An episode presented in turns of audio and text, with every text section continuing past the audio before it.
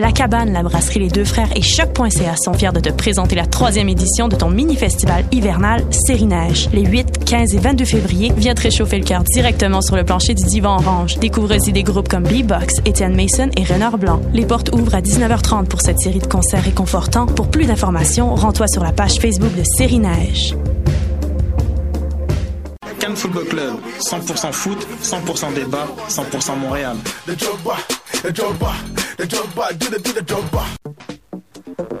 Vous en avez assez de faire des photos moches? Écoutez Objectif numérique où on vous donne des conseils, on teste des produits, on vous tient au courant des dernières nouvelles en matière de photographie et on vous suggère des sites ou des photographes à suivre. Tous les samedis, 13h. Voyage au bout de la nuit, c'est ton émission d'ambiance nocturne sur le Nightlife Underground montréalais. Découvertes musicales, chroniques culturelles et idées de sortie pour divertir tes nuits urbaines. Voyage au bout de la nuit, c'est l'émission nocturne de choc.ca. Eh, j'ai un plan pour voir et écouter des shows gratuitement toutes les semaines. Le studio, c'est le podcast live de choc.ca. Toutes les semaines, retrouvez le meilleur de l'alternative musicale québécoise pour une session live et une entrevue. Vous pourrez suivre l'émission tous les mardis à 17h30 en vidéo direct sur le Facebook de choc.ca et en audio sur le site internet de la station. Et si vous avez manqué l'émission, pas de problème. Retrouvez le studio sur nos plateformes podcast et en vidéo sur YouTube. Musique.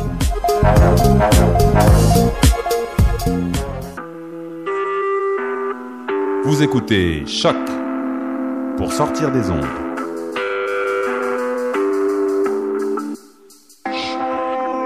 Podcast, musique, découverte.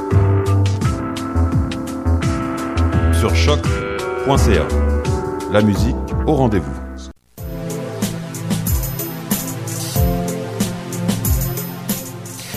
Bonjour chers auditeurs de choc.ca, ici Clément Barguin et vous écoutez Le Monde en Marge, une émission d'actualité internationale dans laquelle on s'intéresse à des sujets dont on n'a pas beaucoup entendu parler dans les médias québécois. Aujourd'hui on va s'intéresser aux enfants de la Creuse, ce sont ces enfants réunionnais forcés d'immigrer en métropole pour repeupler les campagnes en France dans les années 60. Ce sera avec Alice Zanetta. Salut Alice. Salut Clément.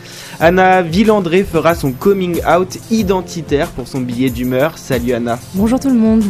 Flavien De Guillaume nous parlera de la corruption dans les institutions européennes. Et pour finir, Alexandre Moranville-Ouellette nous parlera du catalogue IKEA israélien dans, les, dans lequel toutes les femmes ont été effacées. Salut Alexandre. Salut, salut. Bienvenue à tous.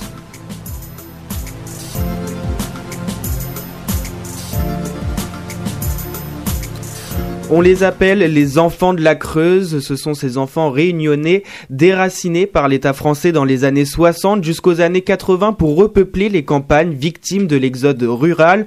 Aujourd'hui, ces enfants devenus grands veulent des réponses. Une commission nationale des enfants de la Creuse a été créée en février dernier par la ministre d'Outre-mer pour enquêter sur cette affaire pendant un an. Alice. Oui, c'est une affaire méconnue de l'histoire française jusqu'en 2002 et reconnue par l'État français seulement en 2014. Au moment des faits, la démographie en flèche des territoires ultramarins dom-tom intéresse les campagnes qui manquent de bras et notamment le département de la Creuse. Les dom-tom connaissent aussi une profonde misère et les parents qui y vivent imaginent que leurs enfants pourraient avoir une vie meilleure en métropole. Une idée confortée par les promesses de l'État. Leurs enfants seront éduqués, logés, nourris et pourront revenir sur leur île natale pendant les vacances. Qui n'ont jamais été tenues. Et qui sont euh, ces enfants? Pour l'instant, on en dénombre 2500, mais ces chiffres pourraient augmenter avec les investigations de la commission. Oui, l'État a longtemps indiqué le chiffre de 1650 enfants concernés. En fait, il serait plus de 2500 pour l'instant. La plupart sont des pupilles de l'État, c'est-à-dire des enfants orphelins, mais aussi des mineurs en garde. Leur responsabilité est confiée à l'État et des mineurs recueillis temporairement avec l'accord de leurs parents par la DAS, l'organisme de protection sociale français. Mais en fait, beaucoup d'enfants déclarés orphelins sont en réalité des enfants soustraits à leurs parents trompés qui ont signé des documents d'abandon sans le savoir. C'est le cas de Jean-Jacques Barbet, le premier à porter plainte contre l'État en 2002, réclamant un milliard d'euros et la restitution de son nom d'origine. Il nous décrit dans cet extrait de France Inter comment il a été forcé à l'abandon. Ma maman, mon papa, et puis mon frère, et puis ma soeur du même sang, ont fait des recherches. Mais la porte était fermée. Ils forçaient les, les papas ou les mamans à l'abandon à l'aide de gardes champêtres et à l'aide de, du service de la DAS. Et il, est tabassé par violence. Et, et moi, euh, je ne sais même pas si c'est l'empreinte de mon papa qui est sur l'abandon. Et je pense pas que ce soit lui. Je pense que c'est une autre personne. Et à cette époque-là, disons, les gens des Outre-mer, disons, ne savaient pas ni lire ni écrire. Donc, euh, la question, est là. Pour moi, ce sont des faux, tout ça. Et au niveau de l'abandon et au niveau de l'adoption, tout est faux. Ce qui fait réagir dans cette affaire, c'est aussi les conditions de vie de ces enfants en France, les promesses de l'État au niveau de l'éducation, euh, d'un accueil décent. Tout ça, ça n'a pas été euh, tenu, ces promesses. Oui, l'éloignement devient définitif et les enfants sont parfois exploités dans les fermes comme main-d'œuvre sans recevoir d'éducation comme il avait été euh, promis. C'est l'histoire de Jean-Charles, interrogé euh, par France Inter sur son transfert en France et son arrivée dans une famille d'accueil qui le maltraitait. On nous a demandé ce qu'on voulait faire comme métier. Moi, j'avais choisi le métier de dessinateur industriel. On m'a dit, mon petit, vu le nombre que vous êtes, on peut pas te payer des études. Un mois après, je me suis retrouvé dans une ferme. Au départ, on m'a déjà fait visiter la ferme le soir quand je suis arrivé, puis on m'a dit bien exactement que demain matin, à 5 heures, faudra être debout et on t'apprendra à soigner les bêtes et tout. Et puis de là, petit à petit, je m'y suis mis, et puis bon, ben, tous les jours, je faisais ce travail quotidien. Il y a 13 ans et demi, le premier sac de 50 kilos que essayé de soulever, j'ai pas pu le soulever, on m'a mis un grand coup de pompe dans le derrière, on m'a dit on va te faire semblant de forcer. Je mangeais à côté dans la cuisine, ils mélangeaient pas les torchons et les serviettes. Je- Au départ, je couchais dans un, à côté du tas de grains dans le grenier. Et de là, après, ces gens-là ont pris euh, l'initiative de me faire une petite chambre. J'avais pas le droit de me, me laver non plus dans leur salle de bain. J'avais un pichet en ferraille avec un avec une bassine pour me laver. Au cas où j'aurais taché leur bête. La DAS en charge du bien-être des enfants n'écoutait pas leurs plaintes, selon Alix O'Hare, qui a dirigé le foyer d'enfance de Guéret entre 1969 et 1971 et qui a voulu aider ses enfants en les rapatriant chez eux. Son comportement lui a coûté sa place et il a été destitué de son poste. On l'écoute dans une entrevue donnée à France Inter. Moi, j'ai vu euh, des enfants venir frapper à ma porte à minuit, les mains pleines de pustules. Je dis, qu'est-ce qui t'arrive? Je dis, monsieur, j'ai fait venir le médecin qui m'a dit, il est allergique au fumier, donc il faut guérir, il faut plus le placer dans une ferme où il y a du fumier. Un mois après, l'assistante sociale est venue chercher, on l'a placé dans une porcherie. Les réunionnais, c'était des bonnes à tout faire. Ouais, c'était des, des bonnes à tout faire, les réunionnais, c'est ce, qui, c'est ce que disait ce monsieur. Alix O'Hare, oui. Et aujourd'hui, euh, ce sont pour la plupart euh, des vies brisées qui ne connaissent pas leur passé. Oui, la DAS de la Creuse a, en plus de tout cela, perdu de nombreux dossiers de ses enfants, ce qui rend encore plus difficile le fait de retracer leur origine jusqu'à leurs parents. Les enfants ont essayé par plusieurs fois, les filles, les garçons, de trouver leur dossier. On leur a dit qu'il y, a les- il y en a plus, on trouve plus, on ne sait pas ce qu'on a fait. Ça, ça m'a foutu hors de, ça m'a fichu hors de moi. C'est pas possible qu'on perde des dossiers. C'est horrible pour un enfant. Dans la mesure où ils perdent le dossier, ils perdent leur identité. Donc Alix O'Hare souligne au micro de France Inter que c'est une perte d'identité comme une vie volée. Cette situation en a amené plusieurs à se suicider ou à être internés en psychiatrie. Ces enfants devenus adultes ont beaucoup de haine envers l'État qui ne les a pas écoutés, mais aussi envers le racisme qu'ils ont subi en campagne. Valérie Adanson, devenue porte-parole de la Fédération des enfants déracinés, après avoir été elle-même envoyée dans une famille de la Creuse à l'âge de 3 ans, témoigne de son histoire à France Info. L'un de ses frères a dû être interné en psychiatrie. Nous sommes arrivés à Guéret, nous avons tous été séparés. Euh, moi, je me suis retrouvée dans une famille d'accueil où j'ai été maltraitée pendant quatre ans. À sept ans, j'ai été adoptée. Là, par contre, j'ai été aimée. Et le souci, c'est que j'ai vécu dans le mensonge, c'est-à-dire on se croisait, nous, frères et sœurs, dans Guéret, sans savoir que nous étions frères et sœurs. Et c'est qu'à l'âge de 16 ans, que j'ai découvert toute l'histoire et là ça a été pour moi un choc terrible. Nous avons tous un parcours euh, plus ou moins difficile mais vraiment le point commun c'est le déracinement.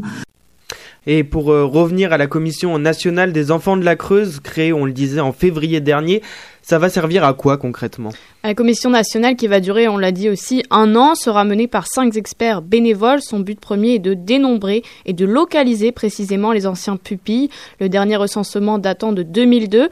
Ensuite, la commission va consulter le plus de monde possible afin de faire des préconisations au ministère concernant de potentielles réparations. L'enquête a déjà débuté en octobre dernier où les cinq experts de la commission se sont rendus à la Réunion pour entendre des témoignages de ces enfants devenus adultes. 6 janvier, ce sont les déplacés encore en France qui ont été entendus. À la tête de la commission, Philippe Vital, sociologue, rappelle que certains enfants sont partis à 4 ans et n'ont plus jamais remis les pieds sur l'île. Ils n'ont plus de traces de leur famille et ne connaissent pas leur histoire. Et pour l'instant, quelles sont les premières dispositions mises en place par le gouvernement français? Donc la ministre d'Outre-mer, Erika Barrex, a annoncé un début d'indemnisation avec la mise en place d'un accompagnement psychologique accompagné d'une assistance administrative pour que les déplacés puissent faire valoir leurs droits. Une bourse à la mobilité est créée afin de financer des billets d'avion pour ceux qui n'ont pas encore eu l'occasion de retourner sur leur île. Merci beaucoup euh, Alice de nous avoir parlé euh, de ce sujet. La plupart des extraits que vous avez entendus viennent du magazine Interception de France Inter qui date du 16 février 2014. Il est disponible en podcast sur leur site et nous vous mettrons le lien sur notre page Facebook. On fait maintenant une petite pause musicale avec un artiste réunionnais, c'est Black Lou et avec euh, son morceau Love and Live.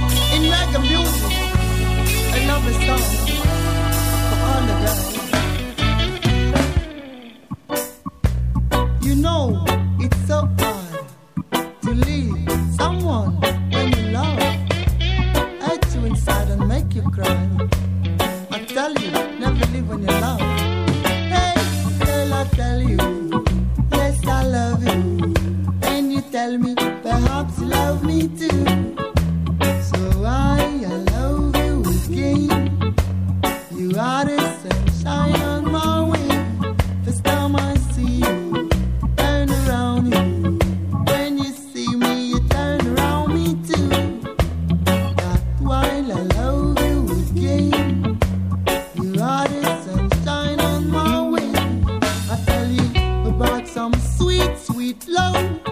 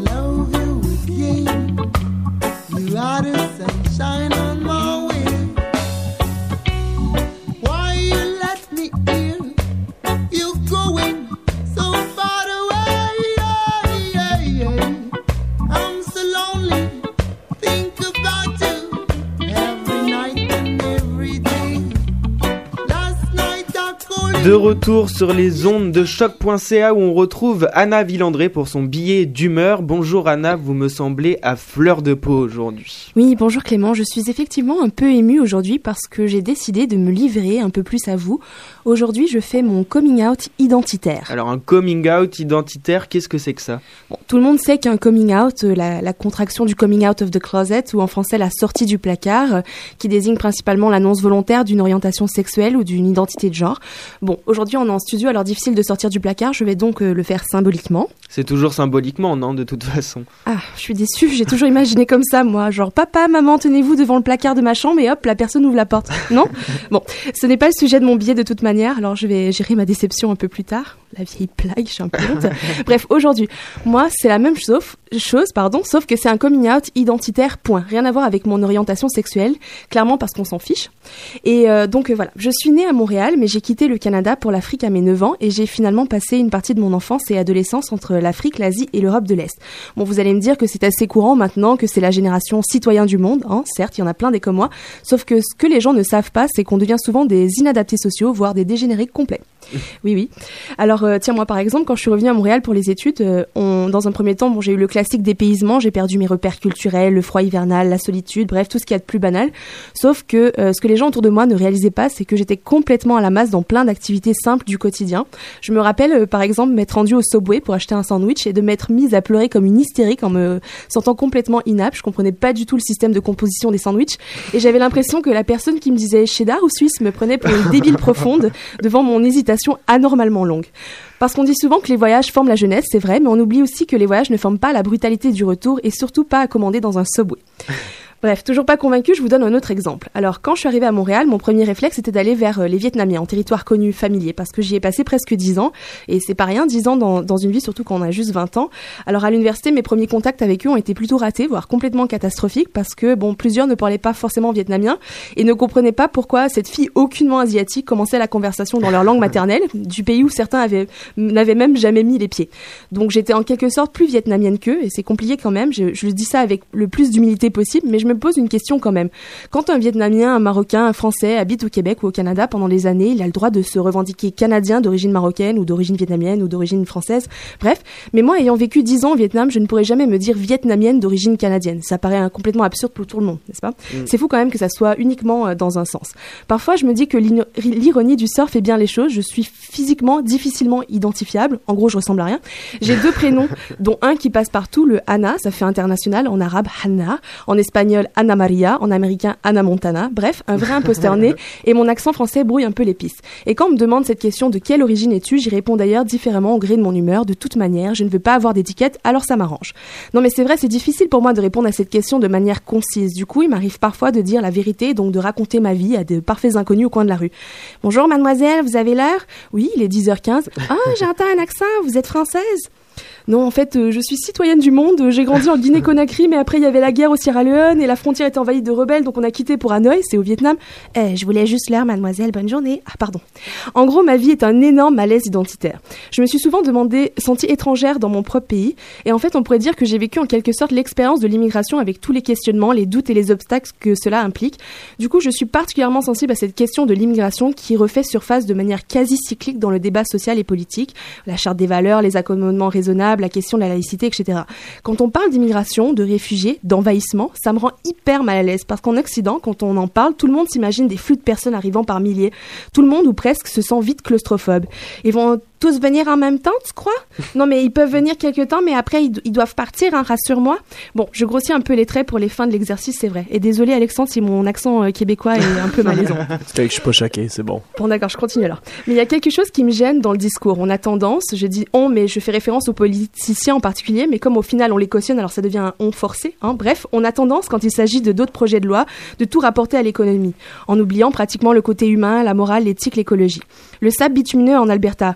Oh oui, c'est pas bien, mais ça va faire des emplois. Et quand on parle d'immigration, on devient vite émotif, sensible, tout le monde sort les poings et les mouchoirs. On ne répète pas assez les avantages économiques qui se trouvent derrière l'immigration. Par exemple, les immigrants les plus pauvres et les moins qualifiés apporteraient aux pays industrialisés la main-d'œuvre qui commence à leur manquer cruellement. Et les étrangers les plus qualifiés participent au développement de la recherche. 26% de ceux qui ont reçu le prix Nobel aux États-Unis entre 1990 et 2000 étaient des immigrants. D'ailleurs, aux États-Unis, un, appel a fermé les commerces vendredi 17 février pour protester contre la politique migratoire du président américain a été lancé sur les réseaux sociaux et là, il y a beaucoup de gens qui ont répondu. L'objectif était de montrer aux Américains que les immigrés sont indispensables à l'économie. Des restaurants fermés, des œuvres d'art enlevées des musées, des boutiques fermées leur, euh, leur a bien montré. Bref, on a besoin de l'immigration au-delà du partage de la richesse culturelle que cela apporte, mais aussi économiquement. Il ne faut pas l'oublier. Une autre réalité dont on ne parle pas, c'est que les flux sont croisés. Les voyages dans les sens inverses existent aussi. Dans le jargon, on appelle ça le flux migratoire du nord vers le sud et cette tendance semble s'accélérer depuis quelques années. C'est d'ailleurs le sujet de mon billet de la semaine prochaine que je vous invite à écouter lundi même heure. T'as vu Clément, je fais de la pub Ouais, c'est bien. Tu me donneras les 10 dollars qu'on avait euh, con- convenu euh, un peu plus tard. Les de table. Voilà. Je vais vous parler de notre euh, perte accélérée de cerveau vers le sud parce que ces flux dans le sens inverse sont assez importants et cette fuite de cerveau d'expertise aura un impact important sur notre compétitivité ici au Canada et dans les pays occidentaux en général. Bref, qu'on m'ait déjà dit à moi rentre dans ton pays, t'es pas québécois, t'as un accent français, tes parents sont de quelle origine parce que tes sourcils sont libanais, je vous jure qu'on me l'a dit plus d'une fois. Cela devrait être suffisant pour vous convaincre qu'on ne respecte pas assez la différence et surtout qu'il faut changer de discours et réaliser l'importance d'accueillir les immigrants les bras ouverts et surtout les garder une fois formés. C'est une question de richesse. J'ai richesse, mon Dieu, je fais mal à la fin, c'est- loupé. Bon, je recommence. C'est une question de richesse. Drop the mic, voilà. Merci. Je pense qu'on a perdu notre animateur qui essaie d'appeler la France. s'est enfui. Oui, il s'est enfui. Le voilà de retour. Alors, on parle à qui? Avec Flavien? Oui, avec Flavien, non, juste avant, on fait une pause, euh, Pause musicale. musicale. C'est une musique israélienne parce qu'on parlera d'Israël un peu plus tard avec Alexandre et c'est Jane Bordeaux qu'on écoute.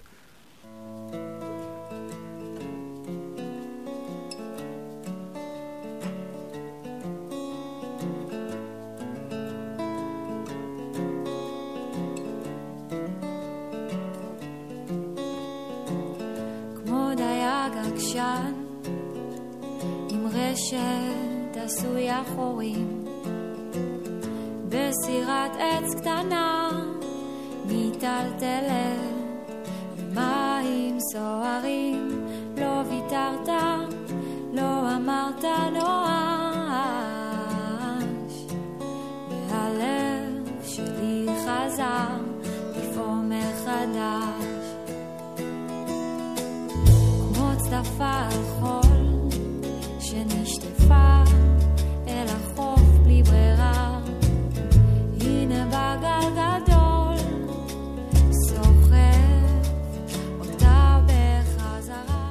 De retour sur les ondes de choc.ca où on rejoint Flavien De Guillaume, correspondant du journal international en direct depuis Lyon. Salut Flavien. Salut Clément. Alors aujourd'hui, tu viens nous parler de quelque chose d'important, de la corruption dans les institutions européennes. Oui, oui, je profite euh, d'une nouvelle affaire concernant l'Azerbaïdjan et le Conseil de l'Europe pour dénoncer une corruption très habituelle dans les différentes institutions européennes, hélas. Et qu'est-ce qui s'est passé avec euh, l'Azerbaïdjan? Bah, pour faire très simple, hein, l'Azerbaïdjan aurait par le biais de membres du Parlement du Conseil européen tenté d'influencer un vote en sa faveur concernant les droits de l'homme. Pour exemple, le député italien Luca Volonté, membre de l'institution, aurait reçu 2,3 millions d'euros de l'Azerbaïdjan. Enfin, c'est colossal, quoi. Il faut dire que l'Azerbaïdjan est souvent décrié comme une démocratie de façade, dirigée par un même clan depuis 1969. Sa politique sur les droits de l'homme est souvent critiquée. hein. Et le Conseil de l'Europe, est-ce que ça fait partie des institutions de l'Union européenne ou c'est quelque chose de, de différent? Ouais, non, non, non, non. Le Conseil européen ne fait pas partie de l'Union européenne. C'est une autre organisation internationale européenne. On s'y perd vite avec les institutions européennes. Ils adorent tout ce qui est superposition de compétences et, et la complexité en général, d'ailleurs. hein. Euh, le Conseil de l'Europe est notamment l'auteur de la Convention européenne des droits de l'homme et de sa Cour européenne des droits de l'homme. Euh, Ça rassemble 47 États de la Russie à Israël. Et cette nouvelle affaire, elle, elle nous montre une nouvelle fois euh, la- que la crédibilité des institutions européennes est en, est en pente descendante, euh, dont celle de l'Union européenne, alors que cela ne la concerne même pas. Enfin, bref. Hmm. Et il faut dire que ce n'est pas euh, la première fois qu'il y a des ingérences ou de la corruption au sein des organisations européennes. Ah oui, oui, effectivement, euh, c'est le moins qu'on puisse dire. hein. Les lobbies sont très présents. Alors, certes, comme dans tous les États du monde, mais tout de même, on ne compte plus les affaires de corruption et de lobbying, de Facebook au tabac. De nombreuses affaires de corruption seront découvertes dans quelques années. L'Europe, c'est la championne du lobbying, mais il faut nuancer. Hein. Le lobbying, c'est pas forcément mauvais. Il y a des lobbying d'État, des lobbying des ONG. Les intérêts se combattent autant en dehors des institutions que dedans. Il y a, en plus, euh, il y a un autre fléau que je voulais vous parler, c'est l'espionnage.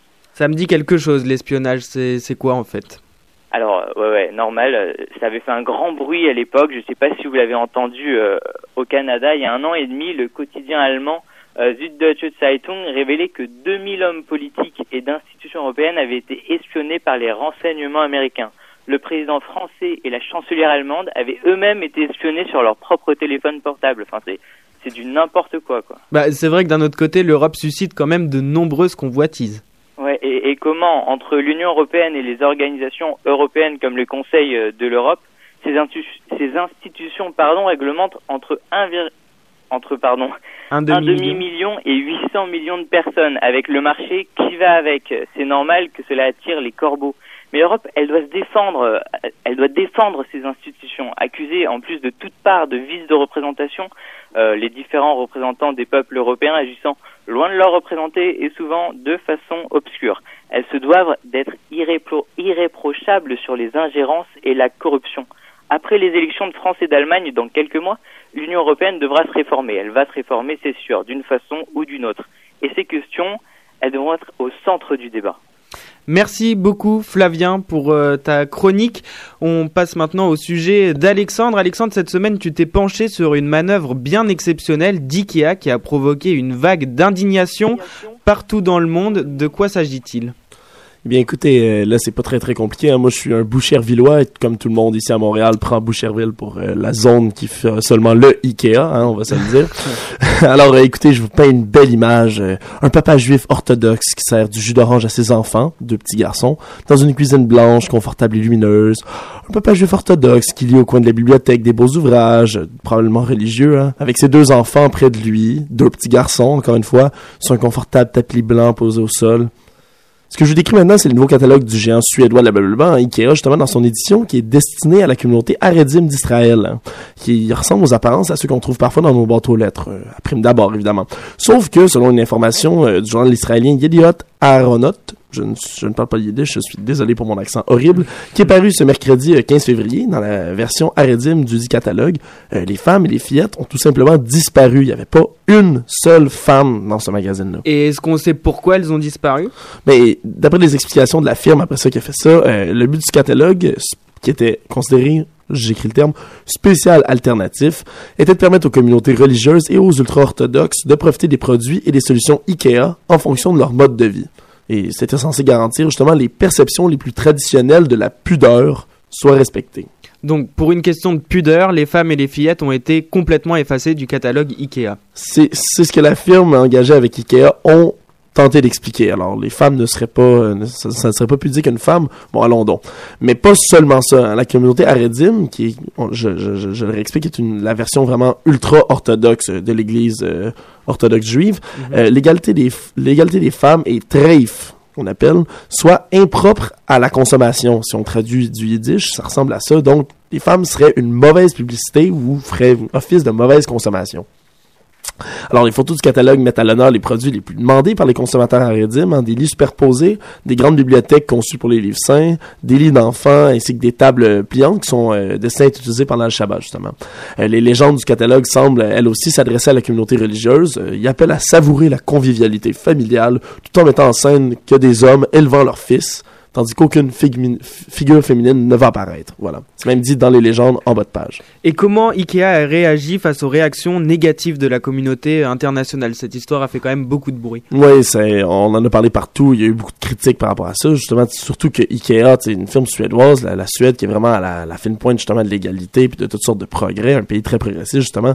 Euh, ça, ça fait jaser. Face à l'ampleur justement de cette polémique-là, euh, le catalogue, parce que c'est un catalogue qui a été dit unisexe vraiment, euh, Ikea a fini par présenter des excuses quand même. hein. Depuis le siège historique du groupe en Suède, il y a un porte-parole de l'entreprise qui a affirmé que Ikea défendait l'égalité des droits, à l'exception notable de la brochure de la branche locale. Euh, ils ont dit que là-bas, ça ne respectait pas ça. Ils ont plaidé une erreur vraiment, puis ils ont tenté justement de se dédouaner en soulignant que ce catalogue sans femmes avait été édi- édité justement par la filiale israélienne du groupe et qui avait jamais demandé l'autorisation à la Suède. Bon, alors, tout le monde se relance un peu la faute dans cette histoire-là. Le directeur exécutif d'IKEA en Israël, lui, a présenté ses excuses. Euh, il- faut rappeler aussi qu'un événement précédent qui a été vraiment similaire en Arabie Saoudite en 2012, hein, la direction de la chaîne d'ameublement euh, a- devrait maintenant mieux superviser hein, l'édition de ces catalogues partout dans le monde, parce qu'en Arabie Saoudite, c'était la même chose la dernière fois. Pas une femme ou les femmes très mal représentées dans un catalogue IKEA. Alors, euh, voilà donc. Ouais, donc c'est quand même pas la première affaire pour euh, Ikea, le géant de l'ameublement.